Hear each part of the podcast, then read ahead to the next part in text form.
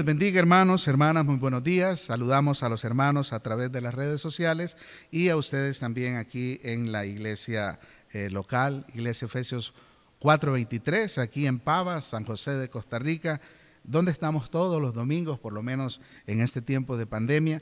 Nos reunimos los domingos a las 10 de la mañana. Así es que les damos una cordial bienvenida a todos y hoy vamos a estar este, con un tema muy lindo, muy especial acerca del el servicio, hablar un poco acerca de los diáconos y de los sugieres que son eh, eh, eh, hombres y mujeres que sirven en la iglesia y que muchas veces no es tomado en cuenta o no es valorado y de los que forman parte también no se toma en cuenta el privilegio que Dios ha dado y la responsabilidad. Todas esas cositas lindas este, esperamos que hoy sea de gran edificación para, para sus vidas. Vamos a leer como tener un apoyo bíblico, ¿verdad? Obviamente todo el consejo va a estar basado en la palabra del Señor, así es que los invito para que vayan a Marcos capítulo 10. Marcos capítulo número 10. Marcos capítulo 10. Y vamos a leer dos versículos nada más. Capítulo 10, versículo 44 eh, y 45. Marcos 10. Marcos 10, 44 y 45. Se pone de pie, por favor. Vamos a leer la palabra del Señor. Amén, hermanito, ¿lo tienen? Ok, dice así la palabra del Señor.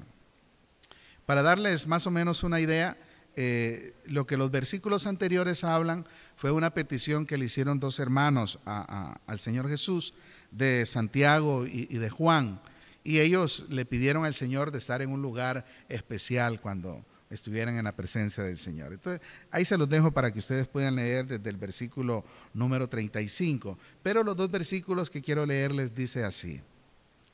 Y el que de vosotros quiera ser primero, será siervo de todos, porque el Hijo del Hombre no vino para ser servido, sino para servir, y para dar su vida en rescate por muchos.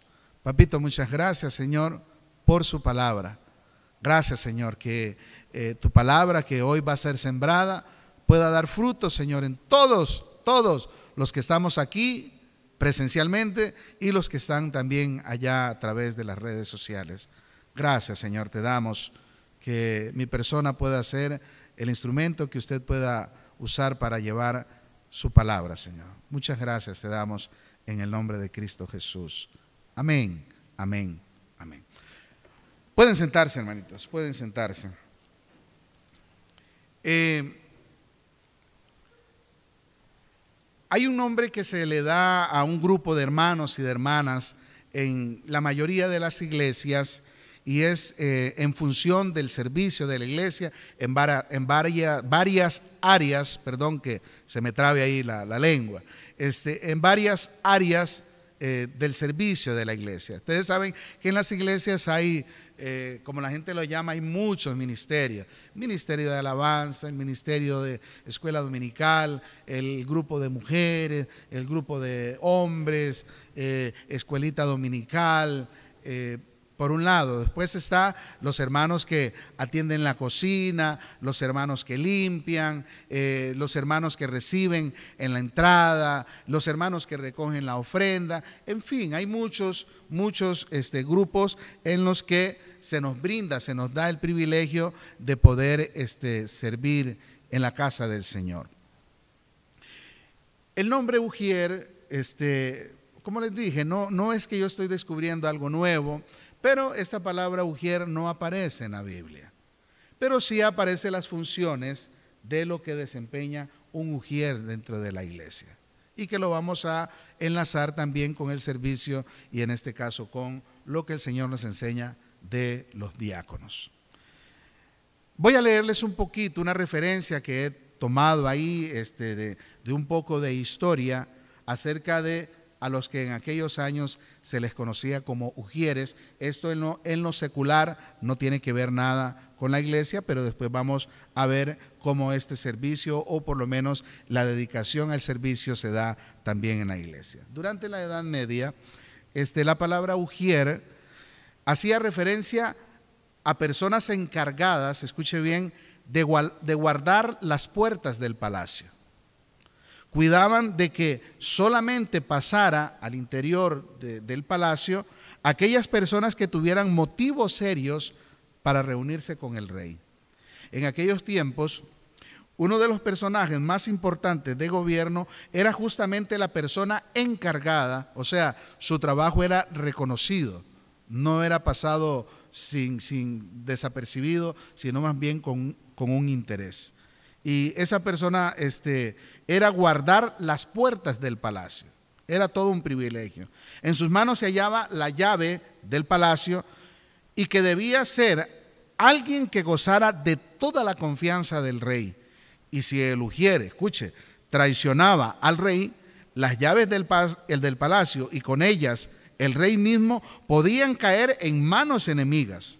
El ujier era el que concedía o negaba el acceso al rey. Podemos decir entonces que la labor del ujier está relacionada con la recepción de personas en la entrada del edificio. Vaya asociándolo, en este caso, con los que trabajan aquí en la iglesia de lo que usted hace aquí.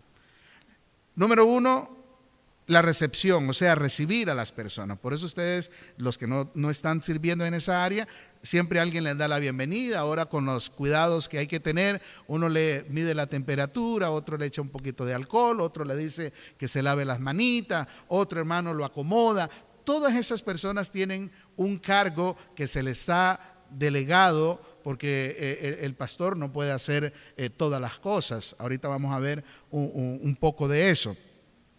Entonces, e, este trabajo de Lugier, de lo que les estoy citando, eh, su función era recibir a las personas, guardar las puertas, la entrada, y así como el cuidado que las diferentes actividades perdón, se realizaran en el interior eh, y que fueran hechas con nada de contratiempos. O sea, todo tenía que ser exacto, había que ser responsable. Cuando hablamos acerca de la responsabilidad, entonces todos los que servimos en la iglesia, eh, por lo menos acá, ustedes saben que el culto comienza a las 10 de la mañana y los que vienen a congregarse pueden venir qué sé yo, 15, 20 minutos o 10 minutos o incluso a las 10 en punto. Pero los que servimos, y en, el caso pastoral, por lo menos aquí el culto es a las 10 y nosotros llegamos desde las 8 y 30 de la mañana para definir este, eh, detalles y todo eso, y después se van agregando los hermanitos que van. Entonces, eh, vea esto que eh, el servicio lleva un esfuerzo físico, porque reconocemos que la mayoría trabaja, todos trabajan, porque es que iba a decir, bueno, aunque algunas son amas de casa, pero son las que más trabajan muchas veces. Entonces, sí, amén, Marinita. Entonces, este, hay que reconocer, todos trabajan, pero las personas han adquirido un compromiso. Y más que un compromiso, un privilegio de saber que van a servir en la casa del Señor. Y tienen que velar por esas cosas que les he enumerado. Velar también por la adecuada presentación de las instalaciones. Hablando de las instalaciones, por lo menos ahorita esto ha sobrecaído solo en dos personas, en mi hermano José y en mi persona, de que el templo esté, este, limpio en el pisito y la silla y, todo, y todas las cosas, baños y lavamanos y todo lo que está, ha recaído sobre, eh, en este caso, de tener el privilegio nosotros dos. ¿Pueden hacerlos más? Sí. ¿Quiénes pueden hacerlo? Todos, cualquiera. El asunto es disponerse, hay que salir. Ahora que estoy con restricción, por lo menos ayer salí a las 5 y 15 de la mañana de mi casa este, y llegamos aquí un poquito antes de las 7 de la mañana. Eh, un rato compartí con el hermano José y después ya no, nos pusimos a, hacer todo. Todo esto se los digo para que vean en este caso que, ah, es que el pastor tiene privilegios. Y, ah, no, no, yo desde que entré al cristianismo siempre he servido y me voy a morir sirviendo. Y para mí el, el perdón, eh, entiéndanme bien esta expresión, el título de pastor no me hace el que yo los tenga que ver por encima a ustedes porque yo soy el pastor y, y no, a mí no me toca eso. No, si yo tengo que recoger una basura, la recojo y si tengo que acomodar lo que sea, lo hacemos. ¿Por qué? Porque tenemos en nuestro corazón el deseo de querer servir hay pasajes que, bueno, no quisiera adelantarme, pero hay pasajes tan, tan, tan lindos y preciosos donde el Señor toma en cuenta a todo aquel que le sirve a Él. Ahora lo vamos a ver. Espero este, avanzar en todo eso. Eso es un poquito una pequeña reseña acerca de la historia. En la Biblia no se habla la palabra, no se halla la palabra ujier, pero sí encontramos en el Antiguo Testamento este, algo muy parecido o una palabra parecida que es de igual importancia y es la palabra choer, que quiere decir custodio de la puerta o portero. ¿Cuáles eran las funciones? Pueden anotarlo, ahí va a quedar también grabado. En Segunda de Crónicas 8:14 se nombran los siguientes cargos como los más importantes de la labor del templo. Y dice que eh, entre esas labores estaba la de los sacerdotes, estaba también la de los levitas y también dice la de los porteros, quienes eran encargados de guardar las puertas del templo. O sea, de todas las personas que iban a llegar, ahí estaban los sugieres o las personas, pero vea esto, de, de, considerar para el servicio de los que están sirviendo y de los que también podrían hacerlo. El estar entre medio de los sacerdotes y los levitas era todo un grande privilegio. Así fuera el trabajo más sencillo. Allá en, Primera de Crónicas también 23.5 se hace un censo de los levitas y que da el siguiente resultado.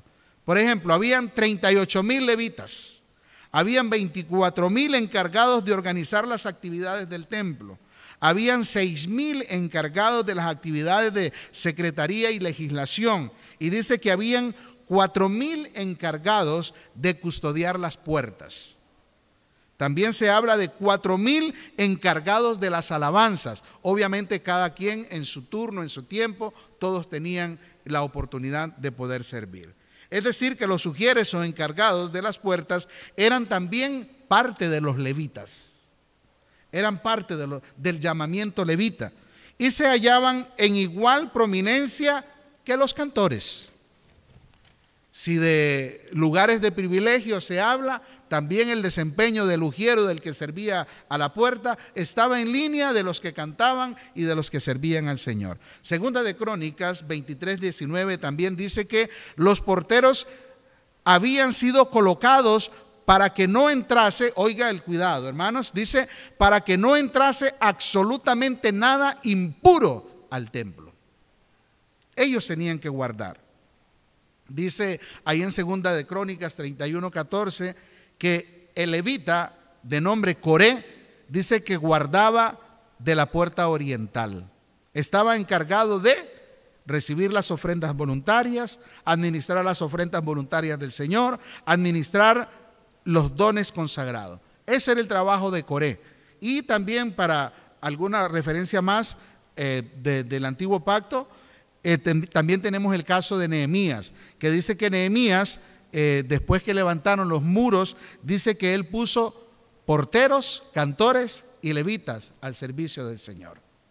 Puso porteros, cantores y levitas en el templo. Entonces podemos ver nosotros, aunque sea así eh, por encimita, que el trabajo que usted ha desempeñado, más de que alguien le haya dicho que usted puede servir y le dice una y otra cosa y los reúne y aquí y allá, es un grande privilegio que todos debemos de considerar para servir a nuestro Señor Jesucristo. Ahora, ¿esperanzados en qué? Esperanzado de siempre reconocer que es un privilegio y que la recompensa nos lo va a dar siempre nuestro Señor. Porque les advierto esto, muchas veces el trabajo que usted físicamente y obviamente espiritual usted hace muy pocas personas se acercarán a usted, por lo menos de ponerle el bracito en el hombro y decirle, hermanita o hermanito, qué buen trabajo está haciendo usted. Y entre este privilegio del trabajo también vamos a tener eh, esos encontronazos o choques donde algunas personas se incomodan y se sienten mal porque les dicen, hagan esto, hagan lo otro, vayan a sentarse aquí, hágalo allá, siempre por mantener un orden. Y recuerden, por lo menos acá como iglesia local, todas las cosas que los hermanos que están en el área de Ujier hacen es y lo hacen porque los pastores así les decimos que hagan las cosas. Y se supone que nosotros como líderes, pues obviamente les damos esa, les delegamos esa función, siempre viendo que la iglesia sea servida de la mejor manera el cuidado que tengan. Un hermanito que está necesitando un vasito de agua, otro hermanito que necesita, qué sé yo, una pastillita, otro hermanito que se desmayó, en fin, cualquiera de las situaciones. Un bebé que está llorando, una persona que, que, está mal. Entonces hay que correr. Hay que correr. O incluso también llamarle la atención a una persona que está hablando mucho, que está distraída, que se está comiendo las uñas, o está viendo el cielo raso, o está distrayendo a la que está a la par todo es ese tipo de detalles, todo. Y obviamente por eso es que muchas veces el trabajo, el servicio en iglesia, este, eh, eh, para los que servimos, nos vamos a encontrar que muchas veces no se le queda bien a las personas. Pero bueno, eso se los hago a ustedes como eh, una reseña de lo que interiormente sucede. Usted que nos está viendo por las redes, también si usted asiste a una iglesia, créame que detrás de lo que no se ve hay todo un protocolo de las cosas que se hacen. Por ejemplo, hay un caso en el Nuevo Testamento acerca de cuando el Señor, escuche bien, multiplicó los panes y los peces, que dice que el Señor le dio de comer a más de cinco mil personas. Vamos a quitarle al Señor a sus discípulos. El Señor tiene que hacer todo. Número uno, primero decirle a cinco mil personas que se sienten. Después, si el Señor mismo dijo que había que darles de comer, tenía que ver de dónde salían los panes y los peces. Eh, controlar o manejar cinco mil personas no es fácil. Y tampoco es fácil el darle de comer a cinco mil personas. No es nada fácil. Entonces, ¿de quién el Señor se vio no forzado, sino de a quién recurrir en este caso? Sus discípulos. Sus discípulos eran los que estaban ahí con él y entonces sus discípulos fueron los que fueron a acomodar a la gente, fueron los que vieran que todos habían comido, fueron que todos estuvieran bien sentaditos, porque hasta eso les digo, díganles que se sienten ahí, que estén cómodos para que el Señor les diera el consejo de la palabra. Pero ¿de quién se sirvió el Señor? O más bien, ¿de quién tomó él el apoyo? De sus discípulos. Ahora, y no, y no, vemos a ningún discípulo decir, ah, no, pero yo no voy ahí porque eso a mí no me toca. No, los discípulos, como discípulos del Señor, aprendiendo del Maestro, todos estaban dispuestos a querer y acatar el mandato que su Señor Jesús les estaba dando. Después de ello hay un todo, todo un protocolo, como por ejemplo, buscar entre la multitud que, eh, de los que podían proveer el pan y los peces organizar a cinco mil personas, eh, sentarlas en la hierba de aquel lugar, orar por los alimentos que Dios estaba proveyendo, repartir entre los cinco mil presentes lo que Dios dio. Y también la parte final, había que recoger todo lo que había sobrado, porque sobró. Después que el Señor multiplica, sobró. ¿Quiénes hicieron eso? Sus discípulos y todas las personas que querían, en este caso, servir. Ven ustedes que el trabajo del servicio y del privilegio de poder servir es tomado en cuenta por nuestro Señor y obviamente estaban aprendiendo del Maestro. Bueno, usted ahora no tiene a Jesús, pero Usted tiene la palabra que es donde cada uno de nosotros nos sustentamos, nos apoyamos para poder ver el privilegio que en este caso el Señor nos, brinda. Escuche, a lo mejor le hubiese tomado todo el día al Señor con tan solo realizar todas estas actividades. Sin embargo, los doce discípulos estaban allí para hacer muchas de estas labores de modo que se puedan agilizar los procesos. Y la gente y la gente puede ser confrontada con el mensaje de Jesucristo sin interrupciones. Cuando digo esto, era que los discípulos se encargaron de toda la logística, sentarlos, darles de comer y de todo, prepararlos para que recibieran el mensaje de la palabra. Porque para Jesús lo primordial era, no importaba que tuvieran que darles de comer y recoger las migajas y organizar a la gente y sentarlo, lo importante era que la gente escuchara el consejo de la palabra del Señor. Eso era de vital importancia, que todo lo hiciera y el Señor tuvo que recurrir en este caso a sus discípulos.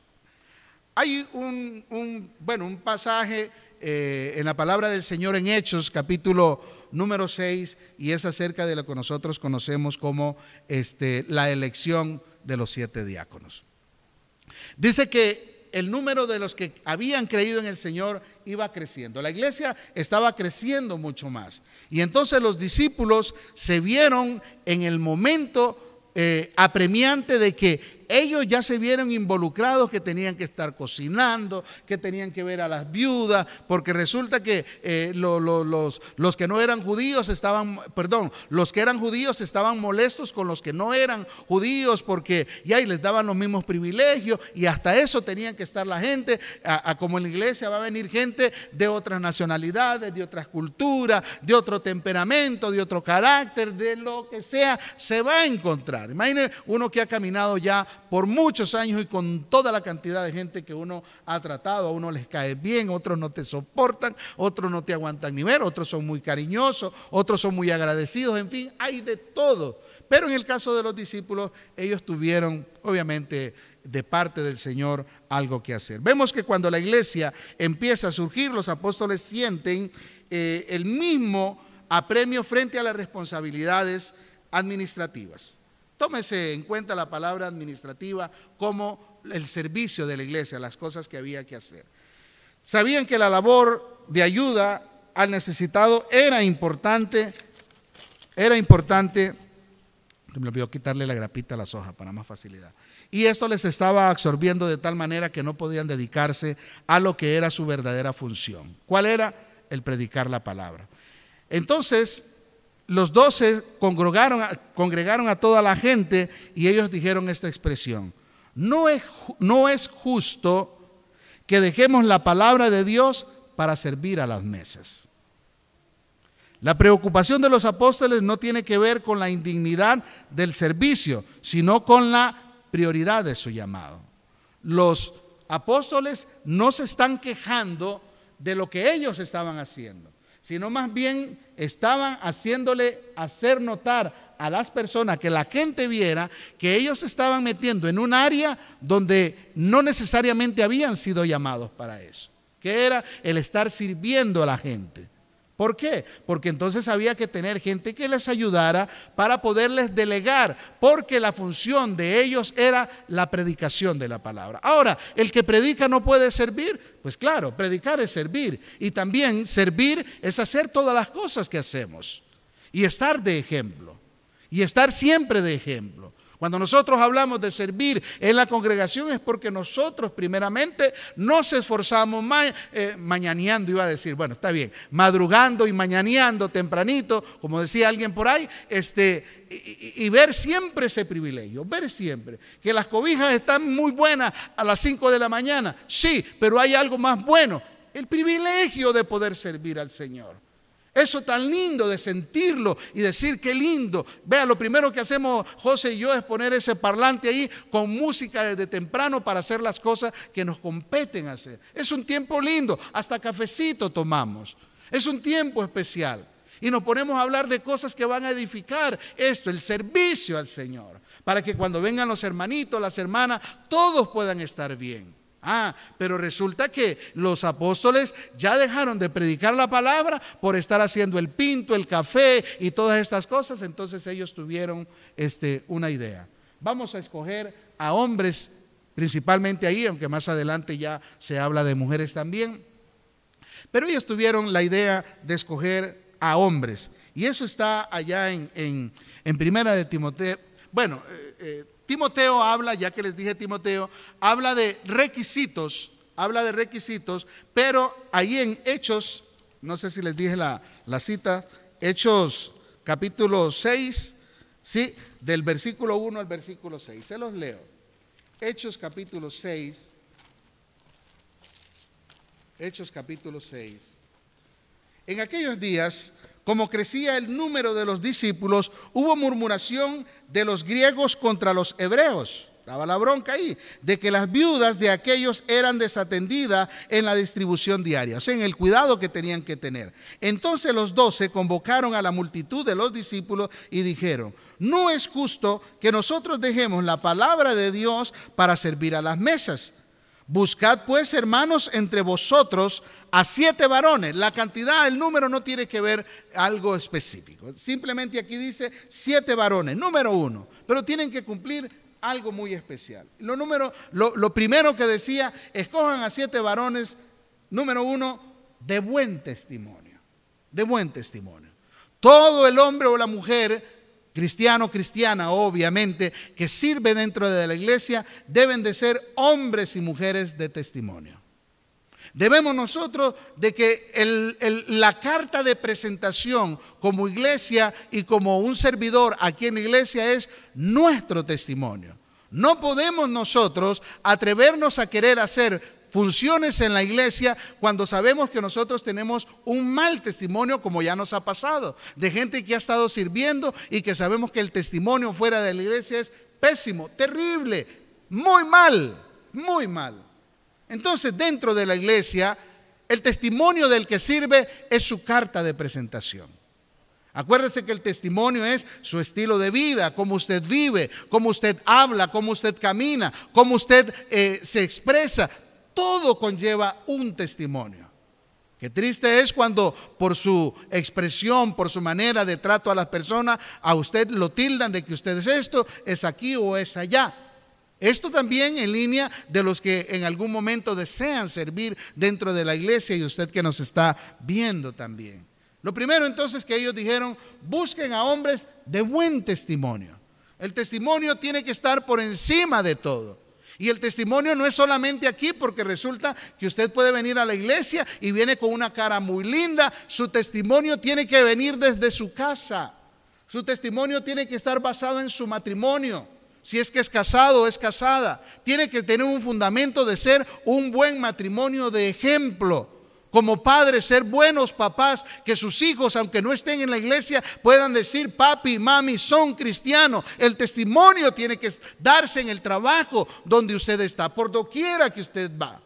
Donde quiera que usted va. Si usted anhela, porque ellos no están pidiendo testimonio solo para que sirvan dentro de la iglesia. El testimonio va a ir a donde quiera que nosotros vayamos.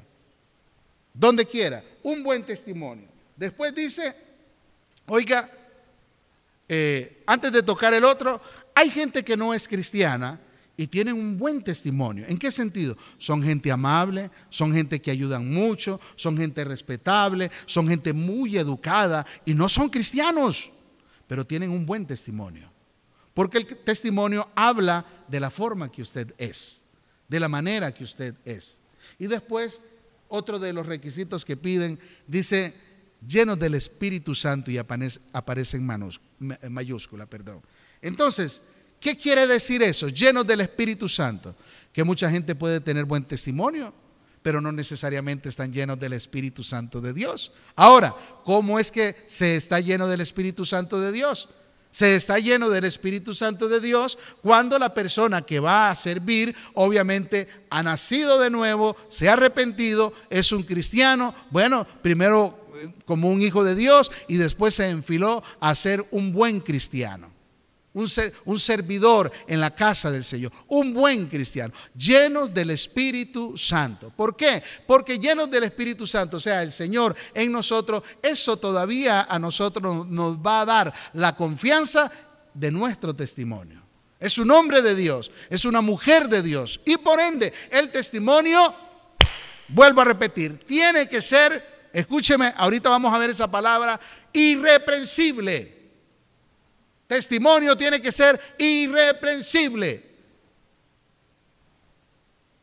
Para los que sirven, que en medio de los miembros hay problemas de matrimonio, hay problemas con los hijos, sí, pero en los que sirven el asunto tiene que caminar mejor todavía.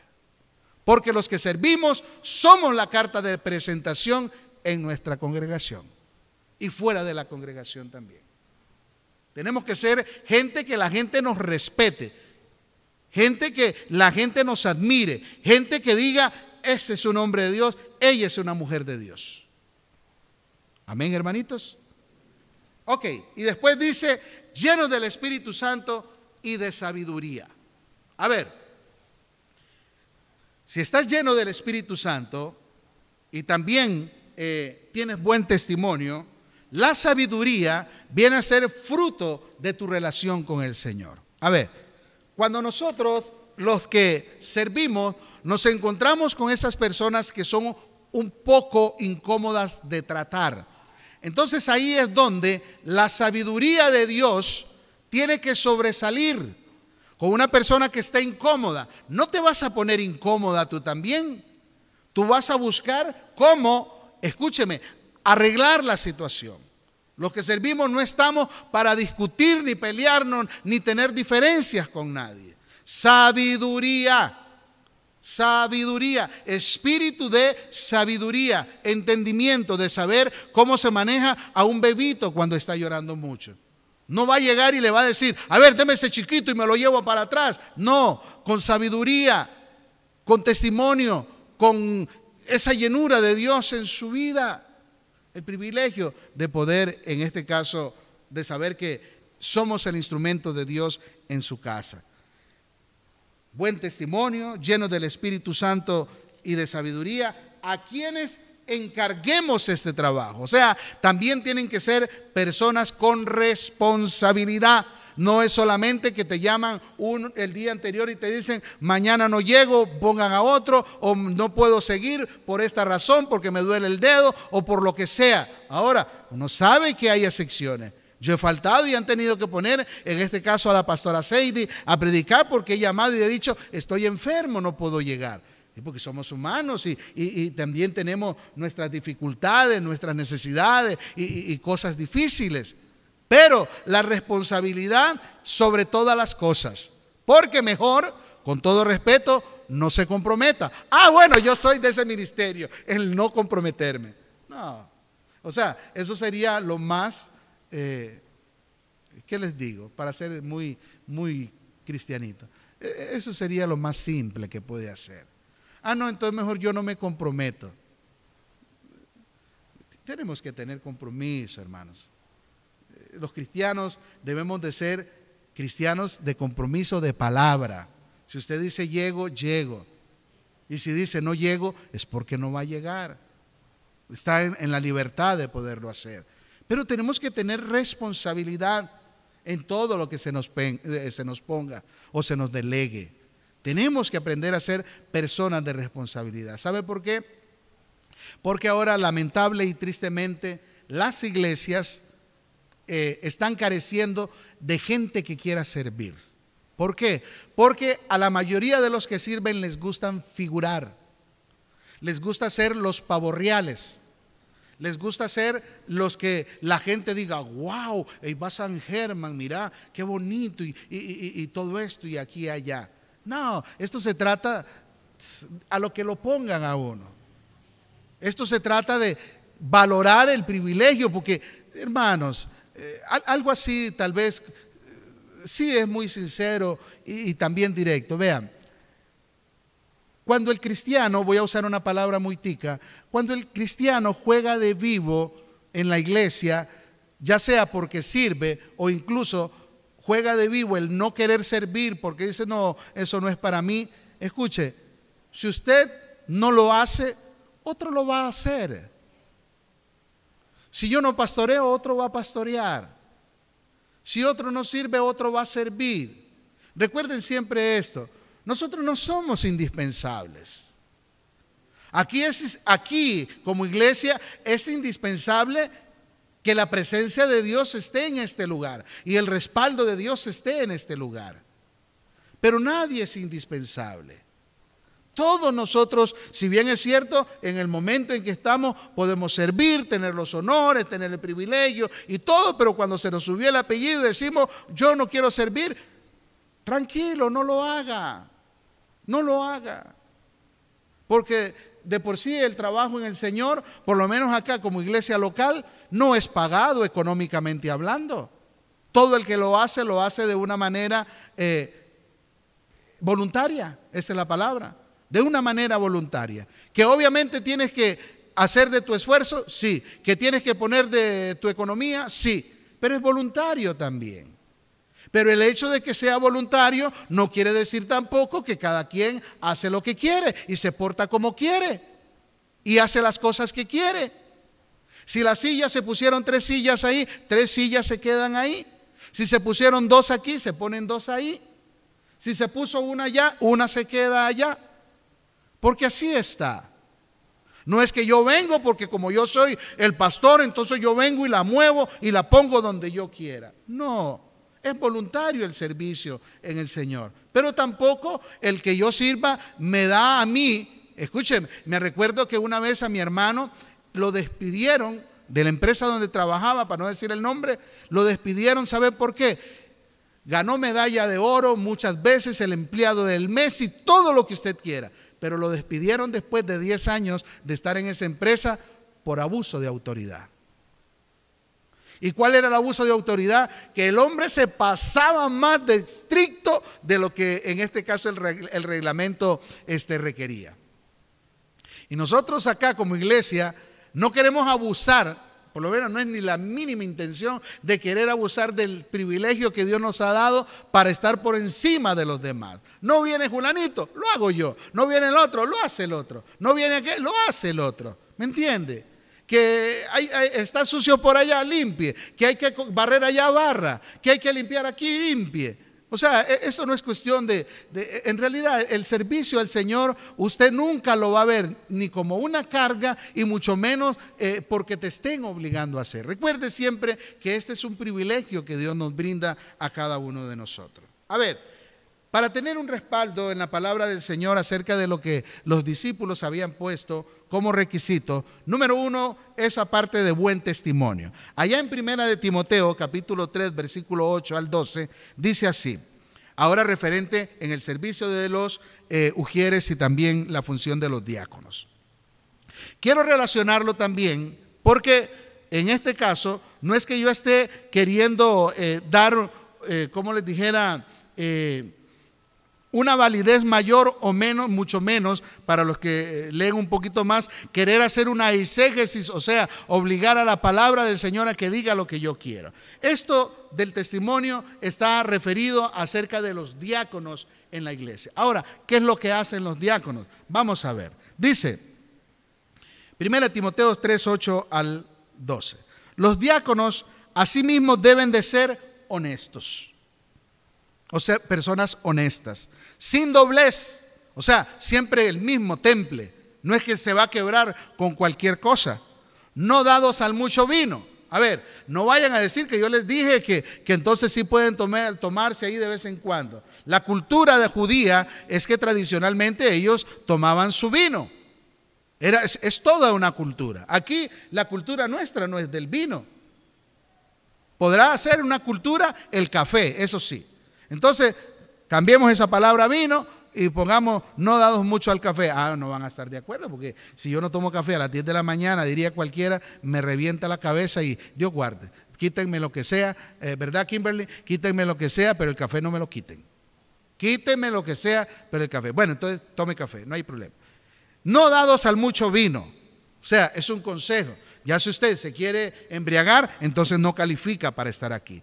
No codicioso de ganancias deshonestas que guarden bien el ministerio de la fe con limpia conciencia, conocimiento, que, guarden el ministerio, el servicio, eh, eh, lo que Dios ha delegado en usted. Ahora que digo eso, escúcheme, también para los que sirven, no es conformarse tan solamente con hacer las funciones que he mencionado, sino también el que sirve está llamado a prepararse en la palabra del Señor, porque si no, usted se va a convertir en uno que sirve, pero es un neófito, o sea, un desconocedor que usted está sirviendo a un Dios que no conoce.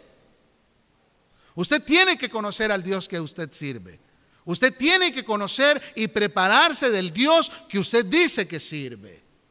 Los discípulos estaban ahí aprendiendo de su Señor en base a lo que el mismo Señor les enseñaba que tenían que hacer, cómo comportarse. Los mandó a predicar y les dijo, vayan y hagan esto, vayan y no hagan lo otro, no se sorprendan de esto, no se maravillen de lo otro. El Señor les daba instrucciones, pero era gente que se tenía que preparar. Todos tienen que prepararse, todos debemos prepararnos. Esto no es solamente el hecho de que, ah, ya estoy trabajando, ya estoy sirviendo y ya llegué hasta aquí. Todo lo contrario. Si usted sirve, tiene que prepararse. Aunque no oigo amén, pero así es. Y después dice más adelante, y estos también, refiriéndose al servicio, y estos también sean sometidos a prueba primeramente. O sea, hay que probarlos. Hay que probarlos. Sean sometidos a prueba. Cuando usted lo contratan en la empresa donde usted trabaja o donde usted quiere que, le den un trabajo, lo primero que le dicen, estás a prueba. Estás a prueba. O sea, tienes que demostrar la capacidad suya para ver si puedes desempeñar el trabajo que, se que le vamos a encargar. Esto no es cuestión de que por argolla o por lo que sea tú te vas a meter. Ok, lo más triste de llegar por las argollas es cuando te ponen a hacer un trabajo y no lo sabes desempeñar. Qué fiasco, qué, qué, triste, qué triste. ¿Mm? Entonces, eh, eh, la persona que va a hacer servir en la iglesia, aunque es voluntaria y obviamente es para el Señor, también tiene que ser probada. Y una de las maneras de ser probada es su testimonio, la capacidad también de hacer las cosas hasta para limpiar el piso. ¿Por qué? Este es un piso muy delicado. Y las sillas no se pueden arrastrar. ¿Por qué? Porque se raya el piso. Hasta esos detalles. No se puede golpear porque se puede picar. Esos detalles, y si tú no lo sabes, a ti te va a dar lo mismo hacer lo que sea. Son ejemplos que estoy poniendo, no es que suceda. De hecho, este piso tiene muchos añitos ya y está precioso, muy lindo. Y máximo cuando lo limpia mi hermanito José, queda más lindo todavía. Entonces, dice el Señor, también deben de ser sometidos a prueba, primero. Y dice, y entonces, están conmigo siguiendo la lectura bíblica, y dice, y entonces ejerzan qué cosa? El diaconado. Pero primero tienen que ser probados. Primero tienen que ser sometidos a prueba y después ejerzan. Dice, entonces que ejerzan el diaconado si son qué? Irreprensibles. Busqué algunos sinónimos de irreprensible. Tienen que ser personas justas. Tienen que ser personas perfectas. Ah, pero pastor, perfecto solo Dios. Por favor, hermana. Estamos hablando en la línea de que nosotros debemos de ser el mejor ejemplo. Bueno, dice en la palabra del Señor que Job dice que era un hombre perfecto. O sea, era un hombre irreprensible. Por más que le buscaran y escarbaran, no le encontraban nada. ¿De dónde? No le encontraban. Así debemos de ser nosotros de difíciles, que no nos encuentren nada negativo, aunque siempre vamos a tener algo por ahí, pero que por lo menos que no sea visible, por lo menos que no lo expresemos con nuestra boca, por lo menos que no lo hagamos con el trabajo que hacemos. Dice que sean, si son irreprensibles, o sea, personas eh, justas, personas perfectas, irreprochables e intachables. Esos son algunos sinónimos de la palabra, palabra, perdón, irreprensible. Les estoy animando para que sirvan al Señor. Después dice, eh, caso de las mujeres, las mujeres a sí mismas, dice, sean honestas, no calumniadoras, o sea, no sean chismosas. Las mujeres, no sean chismosas. No se meta, no hable de las demás personas, porque es tu testimonio. Cuando tú estás hablando con otra, tú no sabes si esa otra persona le va a decir a la otra que estuviste hablando de la otra.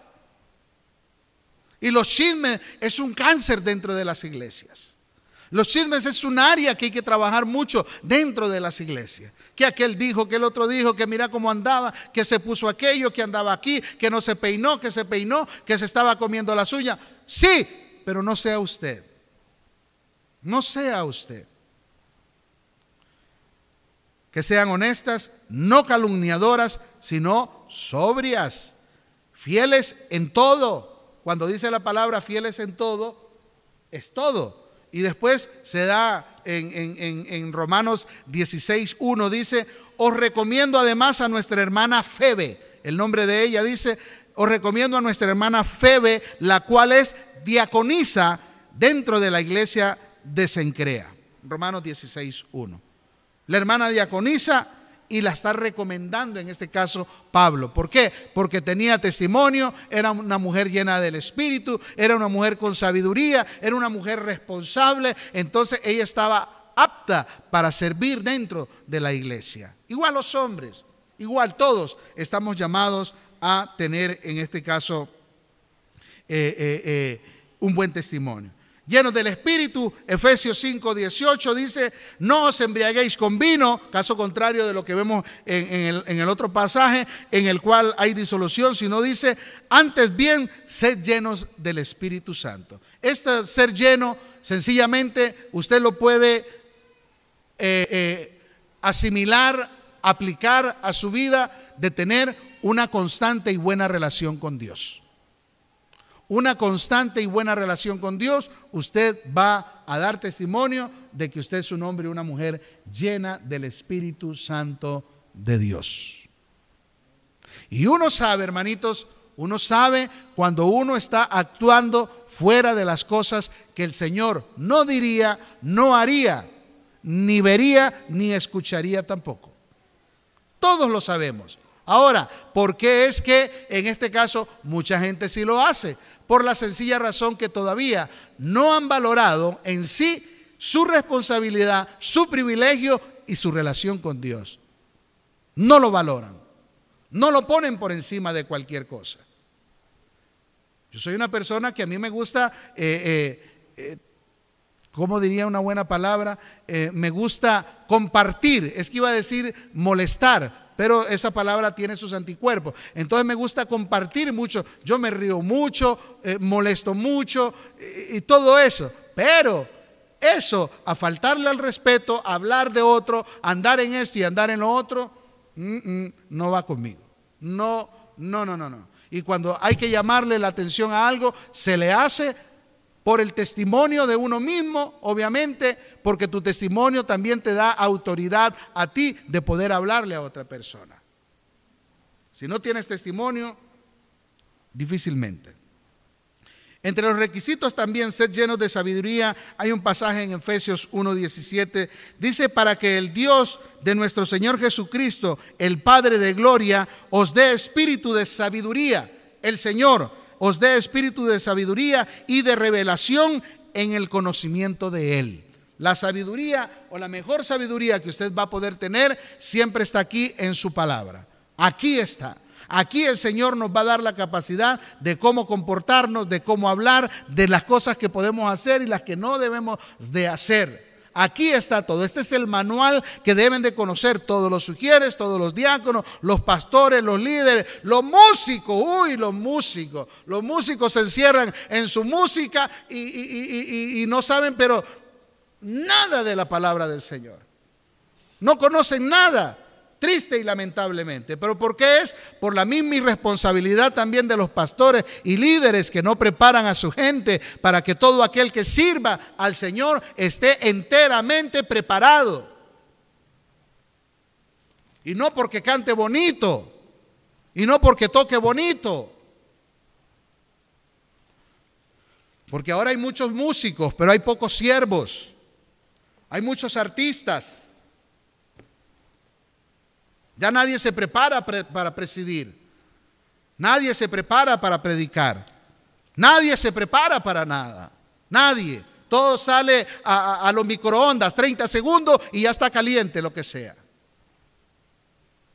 La gente debe de prepararse.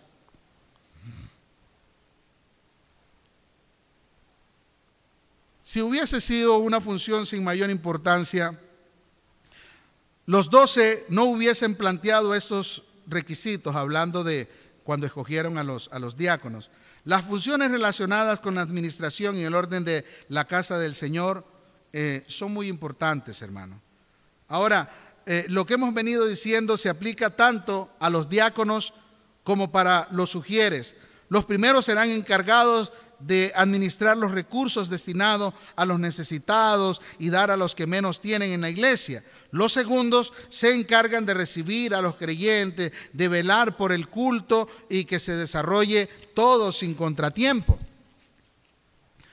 Tanto los unos como los otros, sugieres y diáconos, deben de ser de buen testimonio, llenos del Espíritu Santo y de sabiduría, Tanto los unos como los otros son responsables delante de su Señor y delante de la función de cada uno. Tanto los unos como los otros sirven a Dios por medio de lo que están haciendo. Primera de Timoteo 3:10 dice, y estos también sean sometidos primero a prueba y entonces ejerzan el diaconado, que fue lo que vimos hace un, hace un momento. Y el 3:13 dice, porque los que ejercen bien el diaconado ganan para sí un grado honroso y mucha confianza en la fe que es en Cristo Jesús.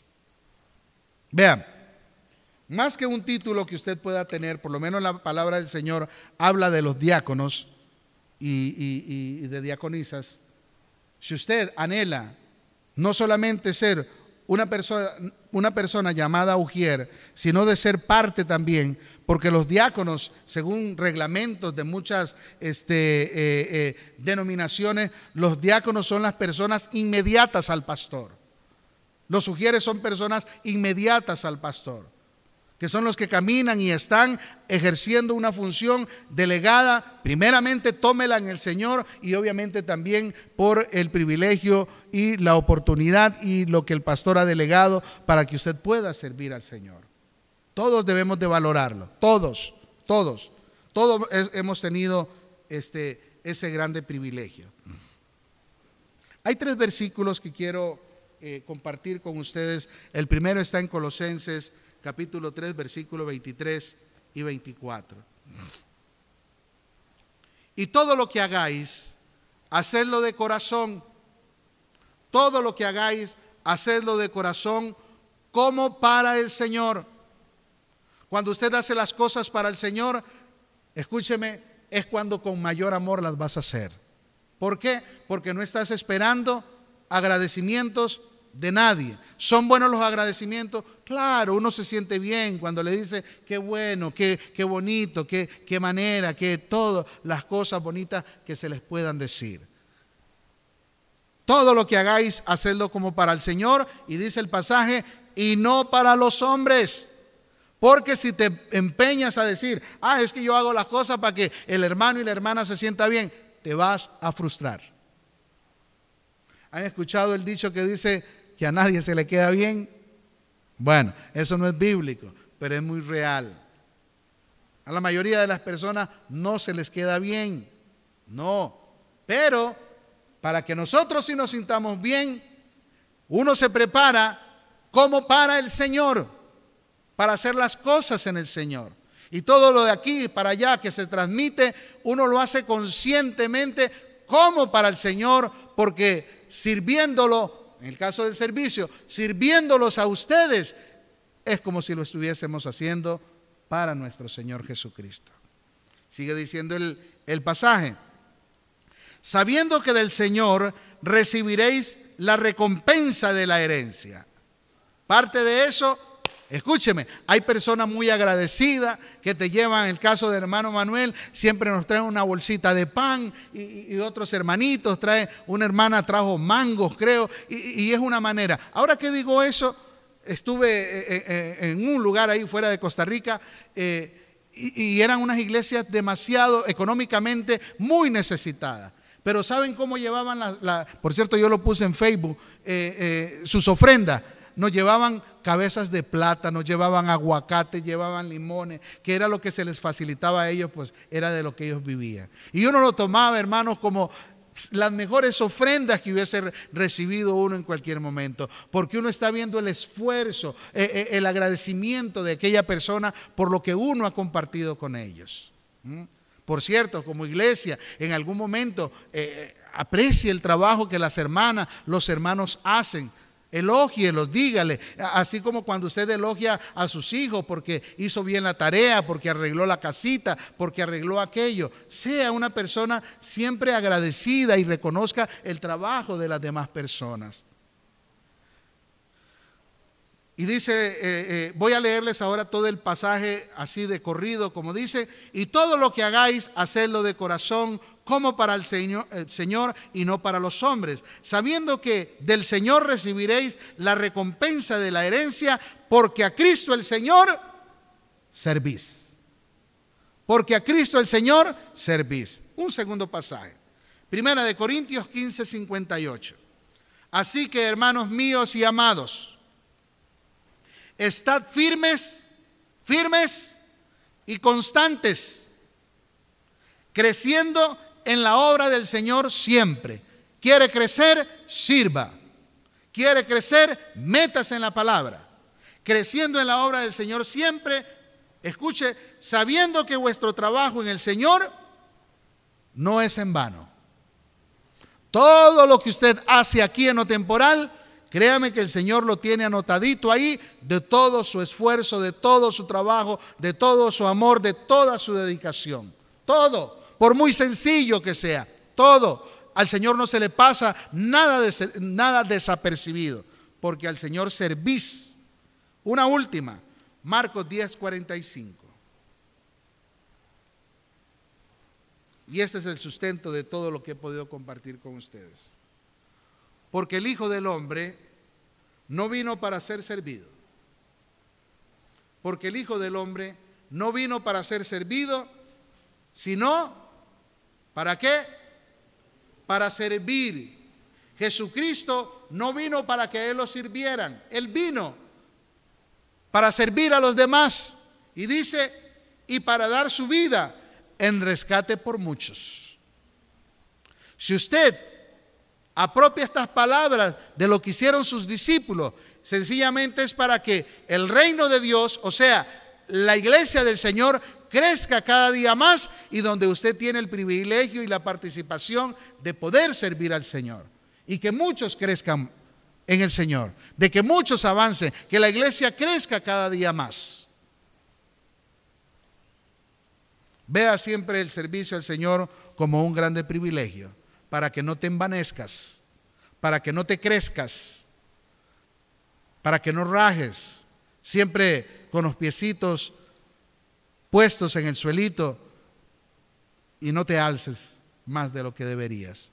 Tómalo siempre como un privilegio que el Señor nos ha dado a cada uno de nosotros. Imperan requisitos como el testimonio, el Espíritu Santo de Dios en nuestra vida y la capacidad, el servicio, la sabiduría que hay que tener en este caso para poderlo hacer, hermanos. Que este, este, este consejo sirva para que los que todavía no lo están haciendo, no necesitas saberte la Biblia de memoria, no necesitas tener un, grado académico, y si lo tienes, bienvenido sea pero si eres de condición humilde, también en las manos del Señor, Él se va a encargar de capacitarnos a cada uno si es que nosotros nos disponemos para poderle servir al Señor. Que ya no sean solamente dos o cuatro o cinco personas las que tengan ese privilegio. Todos los que estamos aquí, usted, igual, consejo para los que somos padres, sirvamos a nuestros hijos, aunque muchas veces van a decir, Ah, pero muchas veces ni lo agradece. No importa, pero usted sirva. Sienta la satisfacción de poder servir a los demás. Servir al esposo, servir a la esposa, servir a los hijos, servir a la familia, en todo lo que nosotros podamos hacerlo. Es parte del testimonio, es parte de demostrar que estamos llenos de la presencia de Dios en nuestra vida. Es parte de la sabiduría que el Señor nos ha dado y nos ha capacitado a cada uno de nosotros. Hermanos, lo único que te puede impedir a ti para no servir al Señor, obviamente es que no hayas nacido de nuevo, que estés viviendo en pecado o que hayas caído en un estado religioso, lamentable y tristemente. Porque en el estado religioso la persona lo primero que va a decir, yo ya hice, que hagan los demás. Yo ya eso ya lo sé, que lo hagan nosotros es que, no, yo no, es que eso a mí no. Esa es una condición muy pobre y lamentable. ¿Por qué? Lo que dice el Señor, porque el Hijo del Hombre no vino a ser servido, sino a servir. ¿Quieres crecer? Debes de servir. El que no sirve, no sirve. Póngase de pie, por favor.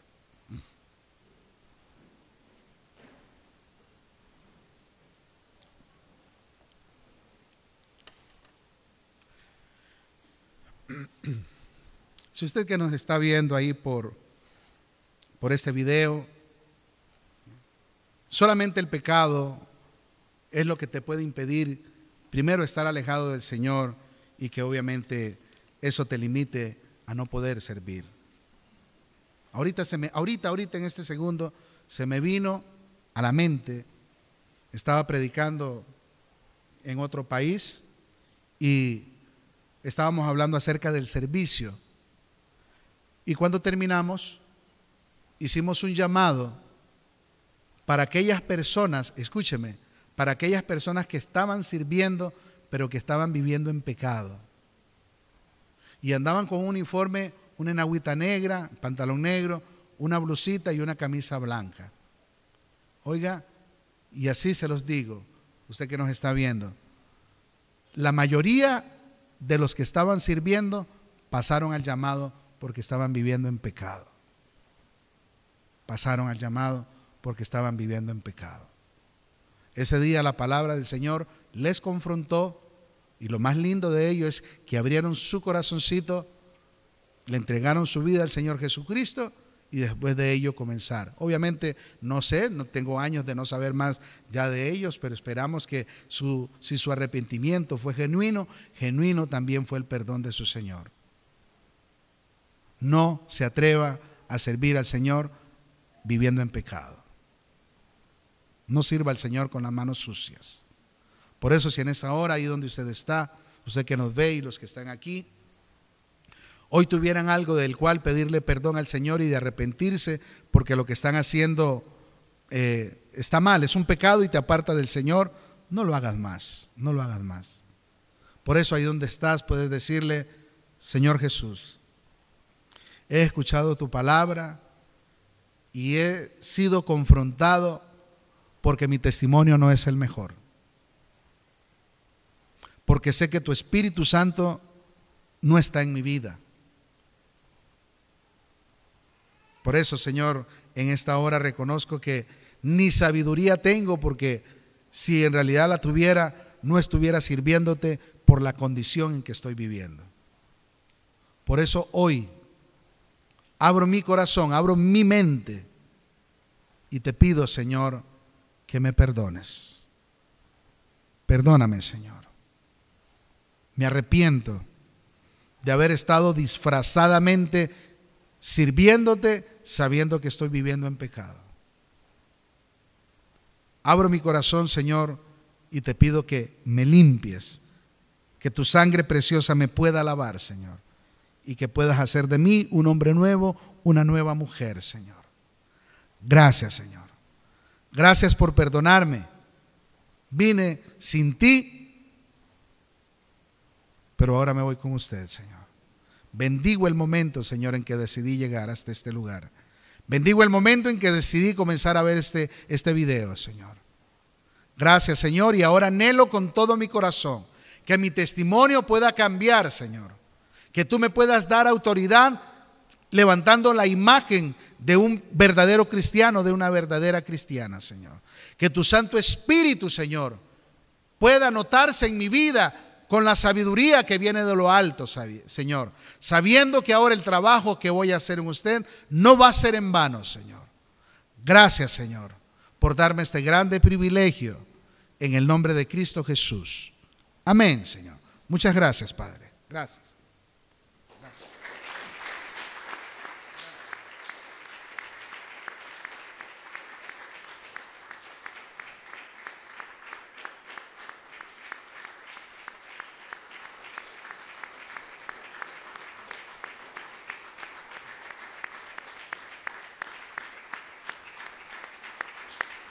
Señor. Gracias. Gracias, Señor. Usted que nos está viendo, si hoy le has pedido perdón al Señor, hoy el Señor te ha perdonado. Si se lo has pedido a Él genuinamente, genuinamente el Señor te ha perdonado y ha hecho de ti una nueva criatura, un hijo de Dios, y te puedes perfilar a ser un verdadero cristiano instruyéndote en su palabra, conociéndolo a Él en su palabra. Y si en algo podemos servirte, 8842-2408 con el pastor Tibor. Puedes escribir ahí a efesios423.net. Puedes llamar, eh, chatear por ahí y también por, por WhatsApp el mismo número, solo le pones el signo de más y código de área 506. Mi número también es el 8876-8006 y le agregas esos numeritos. Si estás fuera de Costa Rica y si estás aquí en Costa Rica, también podemos ayudarte. Estamos en la mayor disposición. Dios les bendiga y será en una nueva oportunidad. Bendiciones.